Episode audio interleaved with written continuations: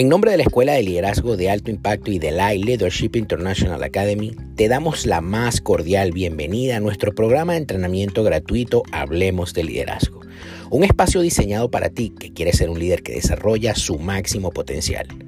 Mi nombre, Juan Carlos Calderón, presidente de la escuela, y te invito a que te sirvas una taza de café caliente y comiences a disfrutar de cada uno de los episodios que tenemos para ti en este nuestro programa. No sin antes recordarte que nos sigas en nuestras redes sociales como arroba liderazgo y que te certifiques con nosotros haciendo clic en www.liderazgoelay.org. Bienvenidos todos.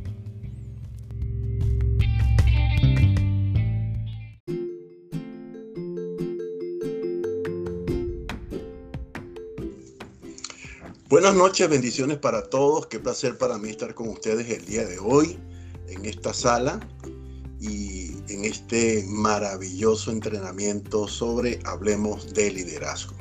El día de hoy tengo 15 minutos para hablarles sobre algo que he llamado liderazgo reflejo.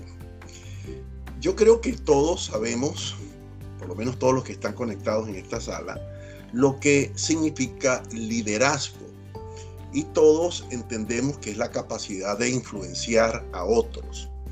Creo que la visión máxima de un líder es multiplicarse en otros y esto debería ser un proceso intencional y también sistemático. Es importante esas dos palabras, intencional y sistemático. En lo personal, como pastor y entrenando líderes a lo largo de muchos años como pastor, me gusta lo sencillo, lo práctico, en lo concerniente a la formación de líderes sin que esto sea sinónimo de mediocridad. Creo que dentro de lo sencillo, dentro de lo pragmático, podemos desarrollar líderes sumamente efectivos, sumamente eficientes. Hoy solamente quiero entregarte una herramienta a la cual he llamado liderazgo reflejo ya que esta herramienta está profundamente relacionada con la intencionalidad de la formación, con la pedagogía de la formación y del entrenamiento de líderes. Y esta herramienta tiene cuatro pasos bien sencillos, bien prácticos, y el día de hoy me propongo entregártelo. El primer paso es la observación. Observación. Y en la observación podríamos añadir quizás una premisa que diría, mira cómo yo lo hago. Todos los potenciales, y me refiero a los líderes en formación, quieren parecerse a sus mentores, porque el mentor se convierte para nosotros en una especie de ideal. Todos quisieran escalar hacia el éxito, hacia las alturas, obviando el proceso de la formación. Pero la formación es sumamente importante. Ayer decía en una conferencia que estaba dando que eh, dentro de las personas inteligentes siempre el que estará por encima es el que tenga mayor formación. Pero si realmente usted como líder y potencial quiere llegar lejos, su primer peldaño es convertirse en un buen observador. Porque vas a aprender lo que te enseñen, pero solamente tendrás la capacidad de reproducir lo que te modelen.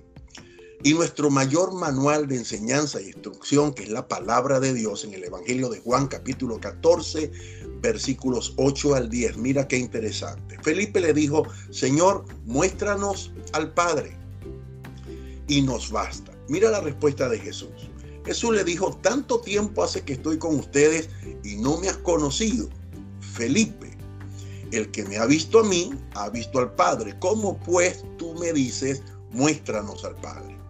Definitivamente creo que Felipe, aunque caminaba con Jesús, no se había detenido a observar con quién él estaba andando. Por eso el principio de la observación es sumamente importante cuando estamos siendo entrenados para ser líderes. ¿Y a quién observamos? observamos a nuestros instructores, observamos a nuestros mentores, observamos a nuestros pastores, observamos a nuestros maestros, porque ellos ya tienen el entrenamiento, ya ellos han atravesado toda la escuela de la experiencia y todos los errores que quizás nosotros tendríamos que cometer, ya ellos lo cometieron. Entonces, observarlos nos va a librar de muchas penurias. El segundo principio es la interacción. Y allí quiero añadir una frase importante que es, ven y hazlo conmigo. El apóstol Pablo le escribe a Timoteo en su segunda carta, capítulo 2, verso 2, y le dice, lo que has oído de mí en presencia de muchos testigos, eso encarga a hombres fieles, capaces de enseñar también a otros. Y quiero subrayar lo que el apóstol Pablo le dice en su primera frase, lo que has oído, lo que has aprendido de mí en presencia de muchos testigos. En otras palabras, no es lo que se te ocurra, no es lo que tú piensas, no es lo que tengas el atrevimiento, la osadía de enseñar porque te parece bien. No, es lo que has aprendido de mí, lo que vas a transmitir a las próximas generaciones. En tal sentido, este principio de la, de la interacción nos aporta entrenamiento supervisado. No es lo mismo estar entrenando, a, que te estés entrenando en algo y que nadie te esté supervisando. Los atletas eh, de alto rendimiento, por mucha experiencia que tengan, cuando quieren subir sus capacidades, bajar sus marcas, ellos entrenan, pero su entrenamiento es supervisado por especialistas experimentados. En segundo lugar, nos facilita la corrección inmediata durante el entrenamiento. Hace unos días conversé con un joven que fue firmado para, para las grandes ligas y luego tuvieron que bajarlo. Yo le pregunté, pero ¿qué pasó? Y él me dijo, la mecánica del movimiento de mi brazo era incorrecta, no me supervisaron cuando me entrenaron y esa mecánica me generó una lesión. Entonces, el entrenamiento supervisado va a permitir la inmediata corrección ante aquellos errores, aquellos desaciertos que vamos cometiendo en esa travesía del desarrollo del liderazgo. En tercer lugar, la interacción permite que la fórmula ensayo-error no sea un proceso solitario, sino que sea un proceso supervisado. Algunos sencillamente cuando están escalando ah, en esta travesía de la formación para el liderazgo, asumen esa máxima, bueno, todo es ensayo-error y pareciera más bien un pretexto para cometer errores y no hacer las cosas con excelencia. En la interacción, esa máxima ensayo-error deja de ser un proceso solitario y se convierte en un proceso altamente supervisado para garantizar buenos resultados. La tercera herramienta es la realización. Y la frase que quiero añadir aquí es, hazlo y yo te voy a supervisar. Esto consiste en enseñar a nuestros potenciales a confiar en sus capacidades y habilidades. Crecer bajo la sombra de un mentor no es fácil, sobre todo cuando nos comienzan a soltar, cuando nos comienzan a, enviar a la realización personal. A veces no confiamos en nuestras habilidades, nuestras capacidades, y ese es uno de los desafíos grandes a vencer. Pero también la realización es enseñarle a nuestros potenciales y a esos soñadores en crecimiento que aún los fracasos forman parte de nuestro desarrollo y de nuestro crecimiento personal. Por otro lado, cuando hablamos de la realización, es delegar responsabilidad sin mostrar desconfianza en las personas que nosotros estamos entrenando. La mejor manera de garantizarnos que ellos adquirirán seguridad en sus capacidades y en sus habilidades es cuando comenzamos a delegarles responsabilidades, pero que ellos puedan notar que confiamos en ellos aun cuando se equivoquen. En el Evangelio de Mateo capítulo 10, versículos 7 y 8, el Señor dijo, cuando vayáis, predicad diciendo, el reino de los cielos se ha acercado.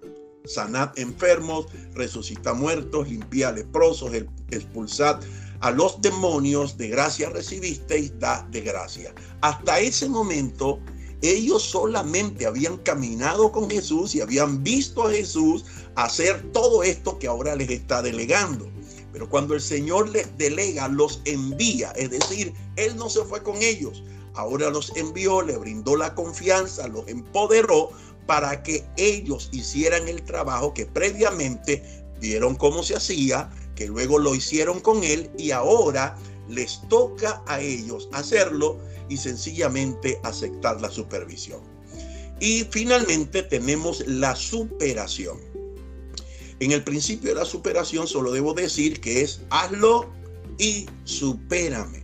Es la máxima expresión de liderazgo reflejo, celebrar el crecimiento de nuestros potenciales, saber que tu legado está listo, que tu relevo está listo, que aún en tu ausencia las cosas van a funcionar igual o mejor porque te garantizaste de que esa generación de relevo creciera con la intención de que no solamente te igualasen, sino que fueran capaces de superarte. Saber que tu legado está listo es importante porque no importa cuánto potencial tú tengas, si no tienes un relevo generacional, creo que has perdido la mitad de tu tiempo. La gran pregunta aquí es, ¿estás listo para invertir en los demás hasta que ellos brillen con luz propia, hasta que ellos superen aún sus propias expectativas y tus expectativas sobre ellos? Si es así, entonces estás formando líderes de trascendencia generacional. Así que te dejo esa pequeña enseñanza práctica, pero muy, pero muy valiosa para cuando estamos desarrollando personas que queremos que en algún momento ocupen nuestros lugares. Muchas gracias Juan Carlos, que Dios los bendiga a todos y espero que esta herramienta les sea de mucha, de mucha, pero de mucha bendición.